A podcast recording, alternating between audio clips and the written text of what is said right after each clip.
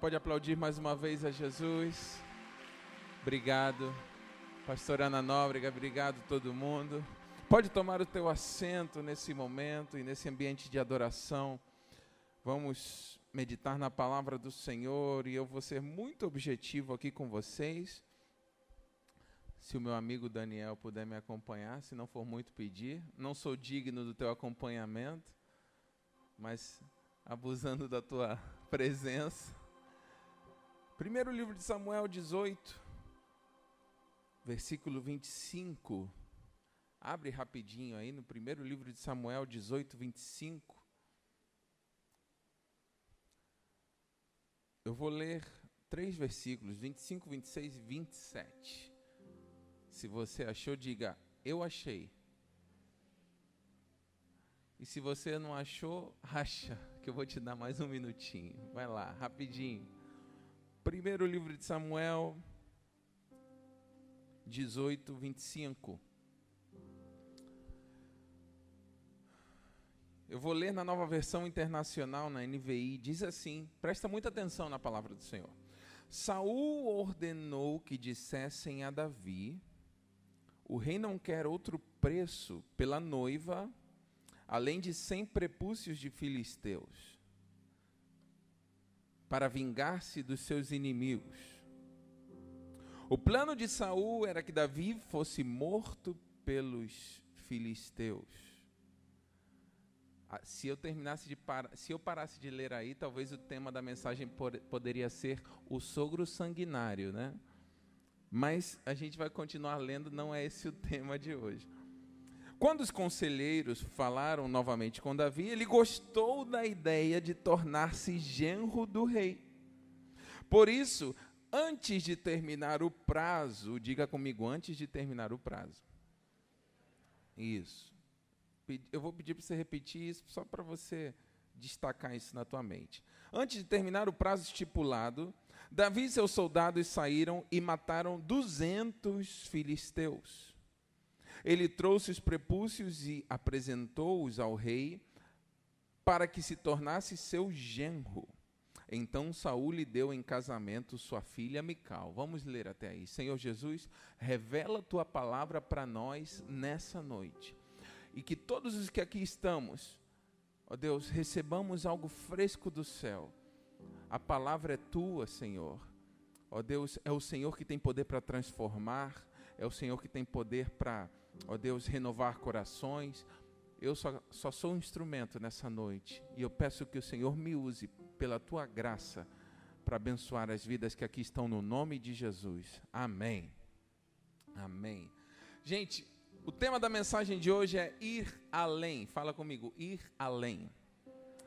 E antes de eu entrar de volta nesse texto, eu quero começar a, a, pensar em algumas coisas contigo, tá? Deixa eu fazer essa introdução um pouquinho para você depois entender. Até porque essa foi uma das primeiras é, é que eu me lembro, a, a, uma das primeiras mensagens que Deus me deu, assim, meditações não necessariamente igual a essa, mas algo similar Deus falou comigo e começou a transformar a minha caminhada.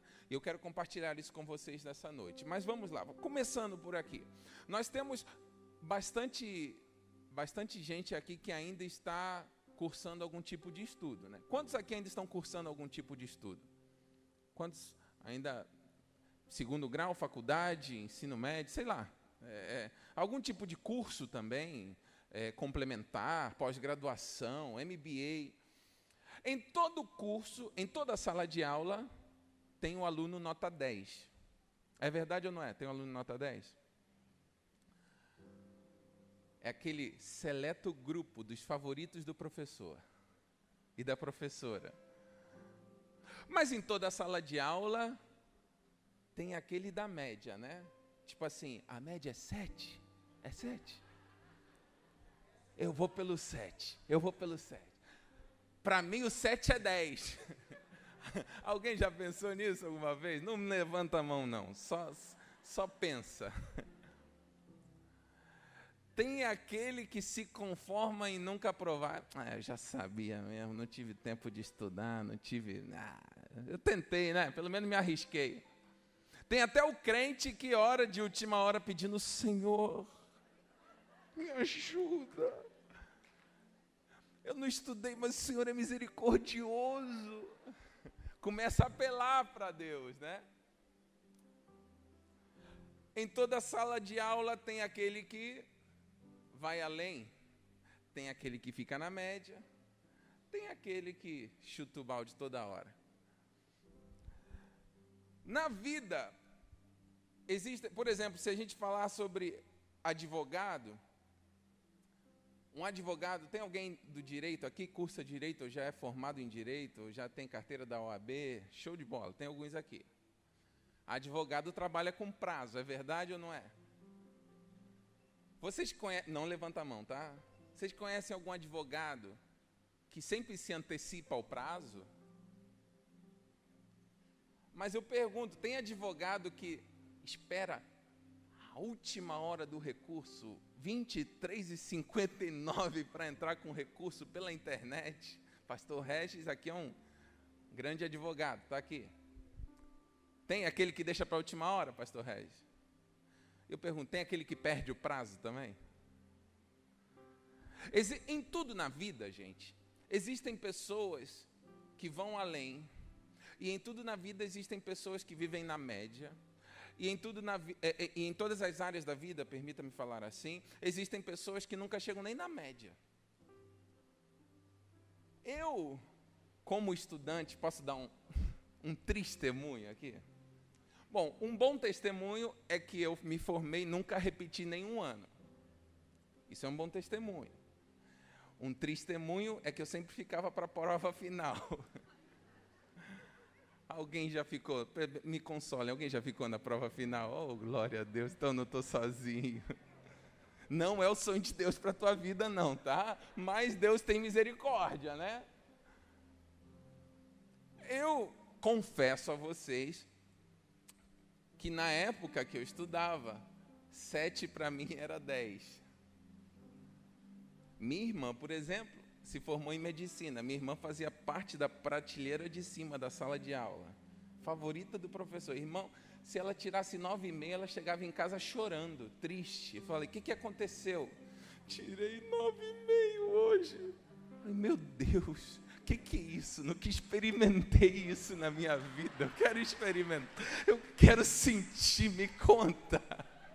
Ela chorando. Eu tirava sete, eu saía pulando já, ó. Missão cumprida. Só que existem horas na nossa vida que a gente começa a amadurecer em algumas áreas. E a gente observa que se a gente ficar na média, a gente não chega a lugar nenhum.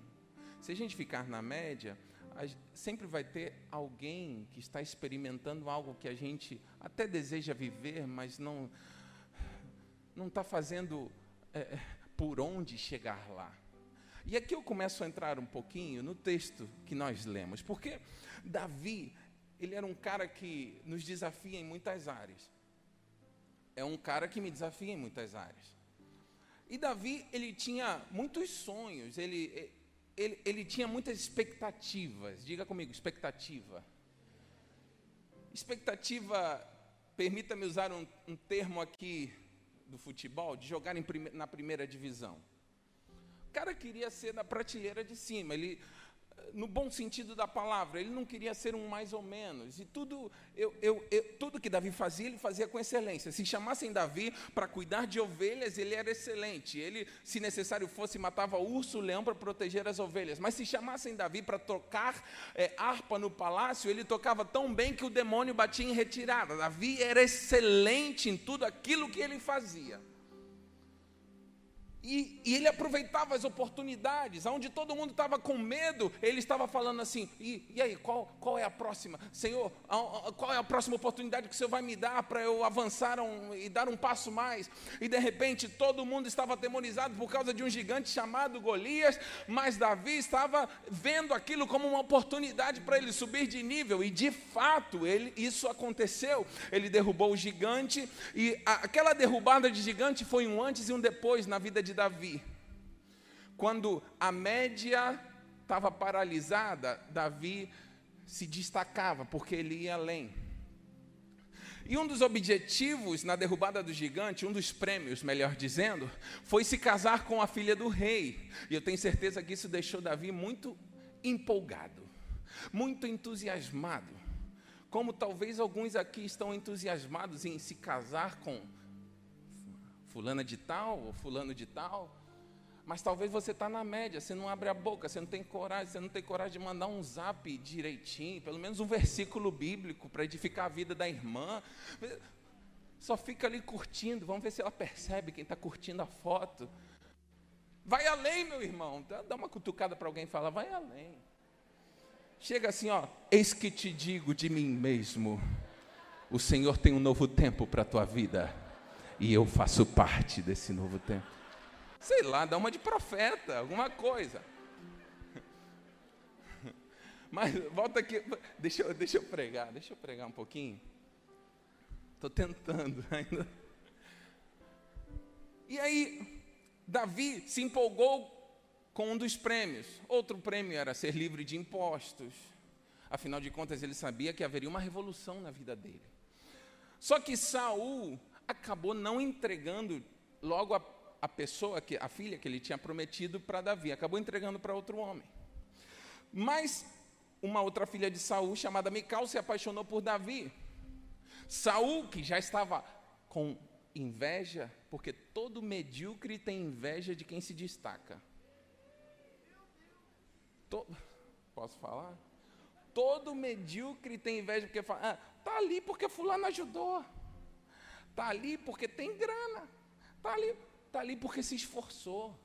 Talvez está ali porque derrubou gigante, derrubou Golias, está ali porque Deus está abençoando e ele está crendo e está tendo fé e Deus está fazendo ele romper. Em vez de você invejar, pede a Deus para você ser excelente e ir além também para você viver o sobrenatural.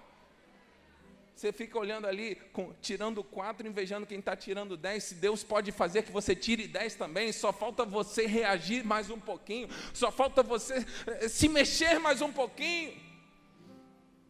Saul começou a invejar Davi. A filha de Saul se apaixonou por Davi e Saul viu isso como uma oportunidade para derrubar Davi. E falou: "Perfeito, vou bolar aqui um plano então. Davi está apaixonado pela minha filha, eu vou pedir o dote de 100 prepúcios de filisteus. Eu sempre tenho dúvida se é o dote ou a dote. É o dote, né? O dote. 100 prepúcios de filisteus. Os os mensageiros do rei chegaram para Davi e falaram: oh, você pode casar com a filha de Saul, vocês estão me seguindo? Estou correndo aqui. Você pode casar com a filha de Saul se você trouxer 100 prepúcios de filisteus. Irmão, a ideia era matar Davi. Mas Davi saiu feliz da vida. Eu fiquei impressionado quando eu vi isso no texto. Davi ficou feliz com a ideia. Mas se a ideia era matar, é, é, era matar Davi, colocar ele na frente de guerra para ele morrer por um sonho, mas ele sabia que o sonho que ele tinha era maior do que qualquer ameaça de filisteu. Ele se empolgou com a ideia, saiu e não somente trouxe cem, mas trouxe. Quantos o sogro pediu? Quantos Davi trouxe? Quantos o sogro pediu? E quantos Davi trouxe? Ele foi além ou não foi além? Meu irmão, enquanto estavam bolando o planejamento para matar ele, ele ainda estava dando beijinho no ombro para o recalcado de Saul. Ele chegou com 200 prepúcios de filisteus e falou: Me dá tua filha, bonitão.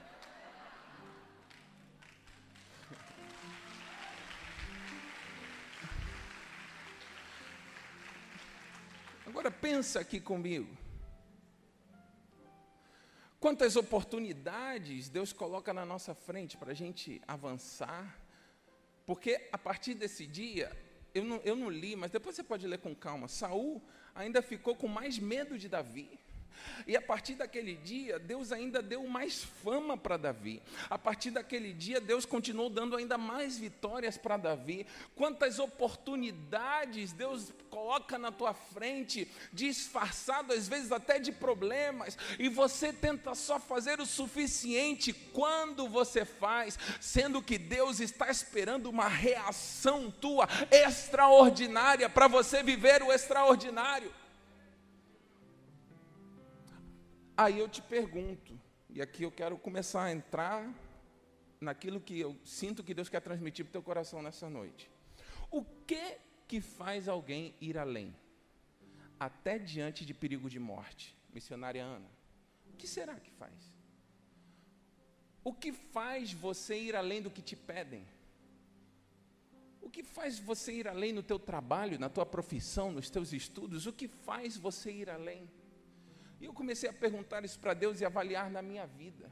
O que que me fez dar alguns passos na minha vida que, se hoje eu, eu olho, eu falo assim, eu fui um pouco maluco em alguns passos que eu dei. Mas o que me moveu foi um amor e uma paixão tão grandes que me anestesiaram. E eu não, eu não senti algumas dores, eu não senti algumas ameaças, eu só sentia amor por um sonho, por uma palavra, por uma promessa e o desejo de conquistar aquilo que Deus me prometeu. E eu parti para cima. E eu tenho feito da minha vida. É, é, eu, na verdade, eu criei esse, essa questão de ir além como um lema meu, um, uma motivação pessoal. Eu procuro nunca fazer, na época dos estudos eu já confessei meu pecado. Mas hoje eu não procuro fazer o suficiente. Eu procuro sempre ir além. Eu procuro sempre dar um passinho a mais. Porque eu estou apaixonado. Eu estou apaixonado pelas promessas de Deus para a minha vida. Olha, eu fui além quando eu conheci a, a Tati. Eu fui além. Quando, eu, quando os meus sogros se reuniram comigo para achar que eu ia pedir ela em namoro, eu já cheguei com aliança pedindo em noivado com data de casamento. Eu já falei isso aqui. Para que, que eu vou namorar se eu sei que eu quero casar? Quanto o senhor quer? 200 prepúcios? Não, não perguntei não. Não perguntei não. Graças a Deus, meu sogro é uma bênção. Tem nada a ver com Saul, meu sogro, minha sogra. Glória a Deus pela vida deles. Mas, isso, isso eu já falei, mas só lembrando. Cheguei aqui no projeto Vida Nova, 2013. E já, eu já tinha sete anos de pastor, apesar de ser novo. E aí eu fui passar pelo processo. Não é simplesmente porque você vai casar com a filha do apóstolo que você é, é, vira pastor aqui. Não, passa pelo processo.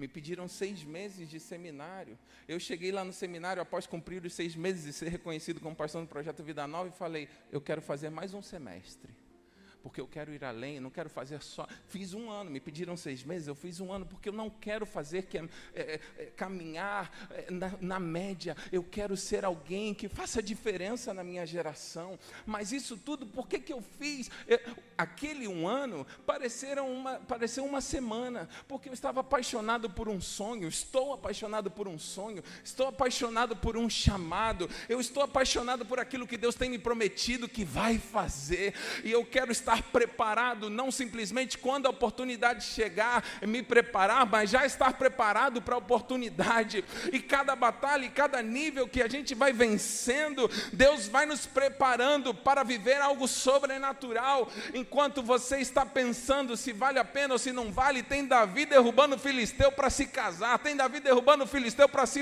formar, tem Davi derrubando o filisteu para avançar ministerialmente. Eu te pergunto, você é do 10? 10, você é do 7 ou você é abaixo da média. Deus está te chamando para o 10 nessa noite.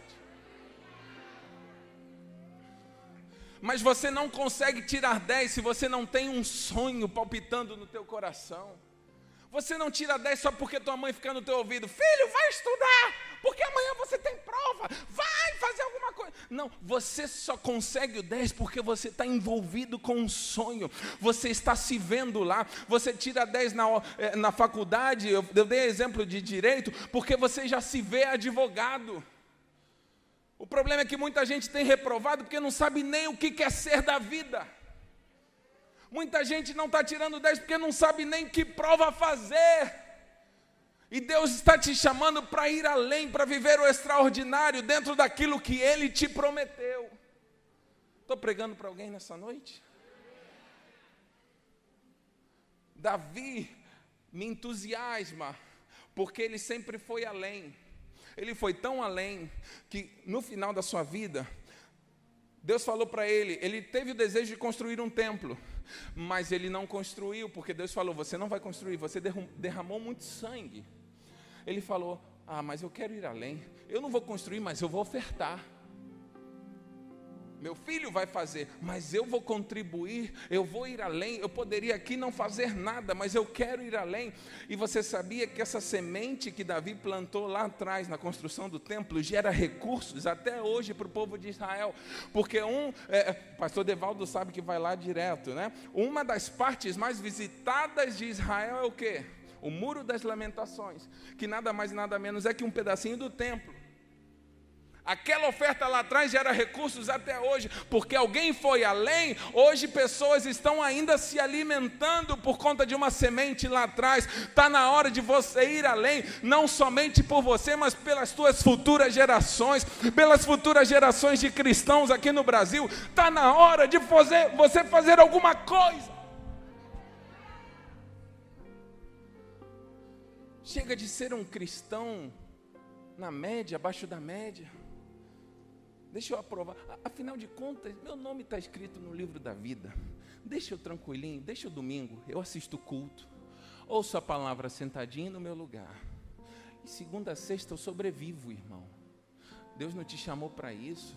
Deus te chamou para você profetizar nessa geração. Deus te chamou para derrubar gigantes nessa geração. Deus te chamou para você influenciar essa, o povo nesse tempo. Não simplesmente para você ficar na média, para você ir além. Deixa de ser um crente esquenta-banco e vem para um novo nível em Deus. Mas você só consegue ir ao novo nível se você tiver paixão no teu coração.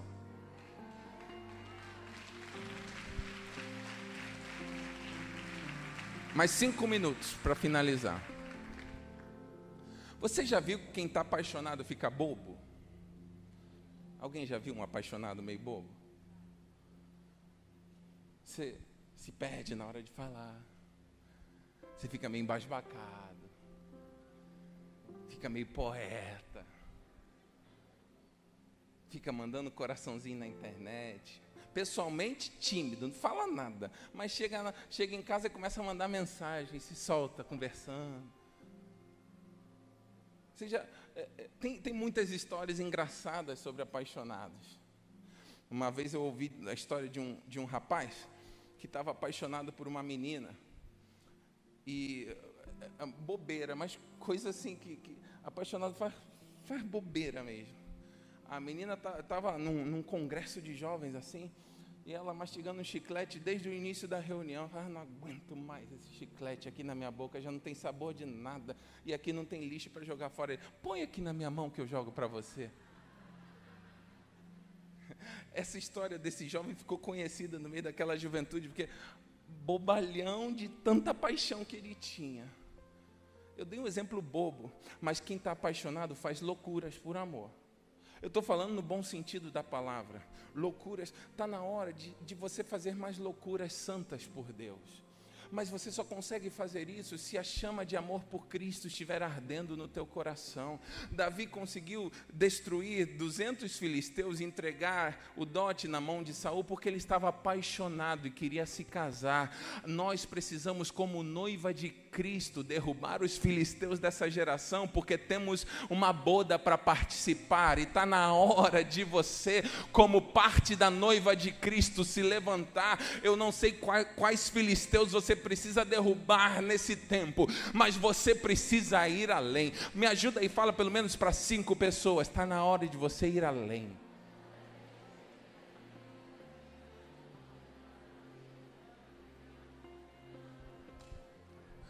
A Bíblia fala sobre alguns apaixonados. A Bíblia fala sobre alguns apaixonados que fizeram algumas loucuras. Eu não sei se você se lembra, mas quando Jacó viu Raquel pela primeira vez, diz a Bíblia que existia um poço e os pastores reuniam seus rebanhos para uma determinada hora do dia dar de beber ao rebanho. Só que a pedra era muito pesada e tinham que se reunir vários pastores para poderem remover a pedra. Alguém se lembra dessa passagem bíblica? Remover a pedra e dar de beber ao rebanho. Jacó ficou tão embasbacado quando viu Raquel que ele sozinho removeu a pedra. Porque a paixão faz você ter forças da onde você não tem. Quem está apaixonado, quem ama, consegue tirar forças da onde não existe. Talvez você cansado, mas apaixonado por Deus, vem nessa segundona e tira forças da onde você não tem para adorar ao que vive e reina para sempre. Mas para isso é necessário estar apaixonado. Só quem está apaixonado consegue olhar para uma fornalha de fogo acesa sete vezes mais e falar: se ele quiser me livrar, ele me livra. Mas se ele não quiser, eu quero que o Senhor saiba, ó Rei, que eu não me curvarei a essa proposta que o Senhor está me dando. Só quem está apaixonado diante de um decreto, abre a janela do seu quarto ou da sua sala e começa a orar, mesmo sendo proibido orar a qualquer outro Deus naquela época de Daniel, falando: Eu amo, eu te amo, Senhor Jesus. Como é que eu vou esconder o amor que eu tenho por você? Porque quem está apaixonado não consegue esconder, o amor parece que te domina. Pastor Alain é líder do Ministério de Casais. Pode atestar o que eu estou falando, quem está apaixonado. Agora, quem está desmotivado, irmão, para quem está desmotivado, toda hora olha para o relógio. Ai, que cansaço. Irmão, quando eu comecei, quando eu recebi um sim por telefone, porque eu ainda estava lá na Espanha, eu tive que voltar para a Espanha. Minha esposa falou: Sim, eu sinto de Deus que você é o homem lindão que Deus tem para mim, minha vida. Eu me lembro como se fosse hoje. Eu passei aquela noite toda trocando o zap com ela, porque lá na Espanha são cinco horas a mais do que aqui no Brasil. Eu tenho um grande problema de virar a noite sem dormir muito embora agora virou rotina, porque meu filho é uma benção. Aquela noite, eu fiquei trocando mensagem com a minha esposa a noite toda. Pergunta se no outro dia eu fiquei cansado. Eu nunca me senti tão renovado. Irmão, acordei, minha mãe falava assim: Diego, você não dormiu, está assim bem? Mãe, Parece que eu dormi 12 horas seguidas, eu não sei te explicar. Irmão, é o amor, te dá uma energia, te dá. Ah, eu não sei se quem é casado aqui já experimentou isso alguma vez, ou alguém que está namorando está experimentando isso. Eu sei que você vai ter vergonha, então não levanta a mão. Mas é que te dá uma força da onde não existe. Agora, para quem não ama, qualquer conversa é peso, qualquer investimento é uma agonia. Para quem não ama, a hora passou, estou cansado. Não vai terminar, não. Para quem ama, não está nem aí para a hora. Eu quero perguntar: você está de qual lado? Dos que amam ou daqueles que nessa noite voltarão a amar de uma forma especial a Jesus? Porque se você entrou aqui nessa noite, você pode ter entrado até frio, mas a chama de amor por Deus vai arder no teu coração. E com esse amor você vai além. Você vai falar para a tua família de tudo aquilo que Deus tem feito na tua vida. Você vai falar para os teus amigos não simplesmente com palavras, mas com a tua atitude, porque quem ama age de uma forma especial. Quando um casal se ama, eu finalizo com isso, se a banda puder ir subindo aos pouquinhos. Quando um casal está apaixonado, o homem vai lá. Eu procuro ter esse costume até hoje, tá, irmãos? Já vou fazer oito anos de casado em novembro. Abro a porta do carro. Eu tento segurar todas as bolsas possíveis para evitar que a minha esposa carregue peso e ainda carrego o meu filho. Eu tento poupar a minha esposa. Eu amo, irmão. Para mim, meu filho não é peso, eu amo. Acordar três horas da manhã para dar de mamar para o Daniel, tem dia que ele está atacado, ele puxou a mãe, ele come muito. Irmão, tem dia que o neném acorda três horas para mamar chorando, aí mama e daqui a pouco seis horas da manhã está chorando de novo. falei, meu filho, mas eu, parece que eu, parece que você nunca comeu na vida. Parece que você nunca se alimentou. Agora pergunta se é peso. Eu posso estar até cansado, mas eu amo. E nessa noite, tem gente precisando ir além. E você só consegue ir além se você amar mais. Amar, amar mais a Deus, amar mais a igreja do Senhor, amar mais esses ambientes proféticos e gloriosos amar mais, louvar e adorar ao Senhor Jesus, não porque você está num culto, fica constrangido, porque todo mundo está cantando e você não vai cantar, não, é porque você ama.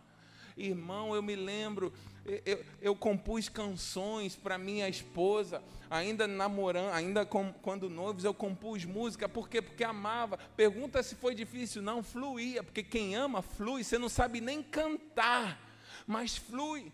Eu fui num casamento, meu Deus, tem que fechar agora. Última, fui num casamento.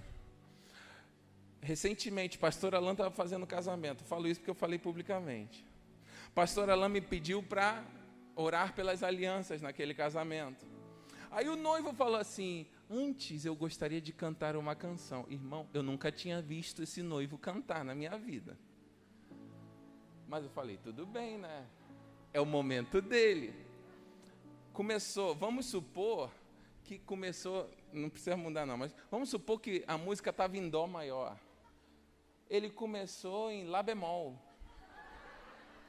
Ele começou sei lá, fá sustenido, qualquer coisa menos o tom da música. O ritmo, então, era uma benção. Mas a noiva estava amando. E ele achou que estava abafando. Quando eu peguei o microfone para orar pelas alianças, eu olhei e falei, irmãos, eu sempre ouvi que o amor é cego. Mas nessa noite, eu atestei que também é surdo. Mas pergunta se ela ficou chateada com ele. Ou pergunta se ele ficou chateado com ela. É ruim. Ele, ela não estava nem prestando. Tava, eles estavam pensando na lua de mel. Porque quem ama, quem ama, não sente dor, sente amor não sente cansaço. Por isso que venceram, quem amou venceu Cova do Leão, quem amou venceu Golias, quem amou venceu Fornalha, quem Paulo e Silas amaram tanto que à meia-noite com chicotes nas costas e com correntes nas mãos amavam tanto que a adoração foi mais forte que a dor. Quem ama supera as circunstâncias, quem ama supera as adversidades, não canta e não dá glória quando tudo dá certo, canta e dá glória porque ama e sabe sabe que porque Deus é Deus, Ele cuida de nós, porque Deus é Deus, Ele está no controle. E quando todo mundo diz não vai dar certo, você vai morrer, a tua vida vai dar errado, você fala, eu sei em quem tenho crido, estou bem certo que Ele é poderoso para guardar o meu tesouro. E eu pergunto nessa noite: quem aqui quer ir além, amar mais a Deus? Se você quer ir além, vai além no teu glória a Deus. Se você quer ir além, vai além no teu amém, vai além no teu aplauso, mas faz alguma coisa, porque Deus está chamando a uma igreja para viver um novo nível, para ir além. Oh, Estamos no final dessa reunião, mas é tua oportunidade para ir além, ir além na tua adoração, ir além na tua oração ir além diante do altar do Senhor, falando: Senhor, eu já vim 20 vezes, mas eu estou aqui como se fosse a primeira vez faz como fez Jacó, eu não te solto até que o Senhor me abençoe. Quem ama não se segura, quem ama não, não consegue reter, quem ama avança, quem ama supera a adversidade. Quantos aqui amam a Deus? E agora eu pergunto e faço esse convite enquanto a pastora Ana vai cantar mais um pouquinho. Se você precisa ir além, se você precisa amar mais a Deus, Deus vai te renovar nessa noite.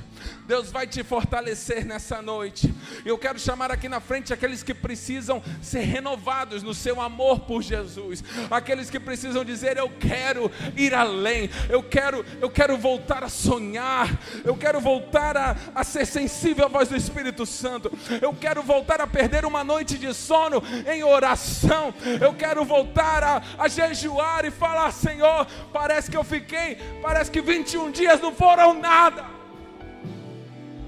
tamanho amor que eu sinto por ti. Se é você que precisa ser renovado, vem aqui diante do altar nessa noite, em nome de Jesus.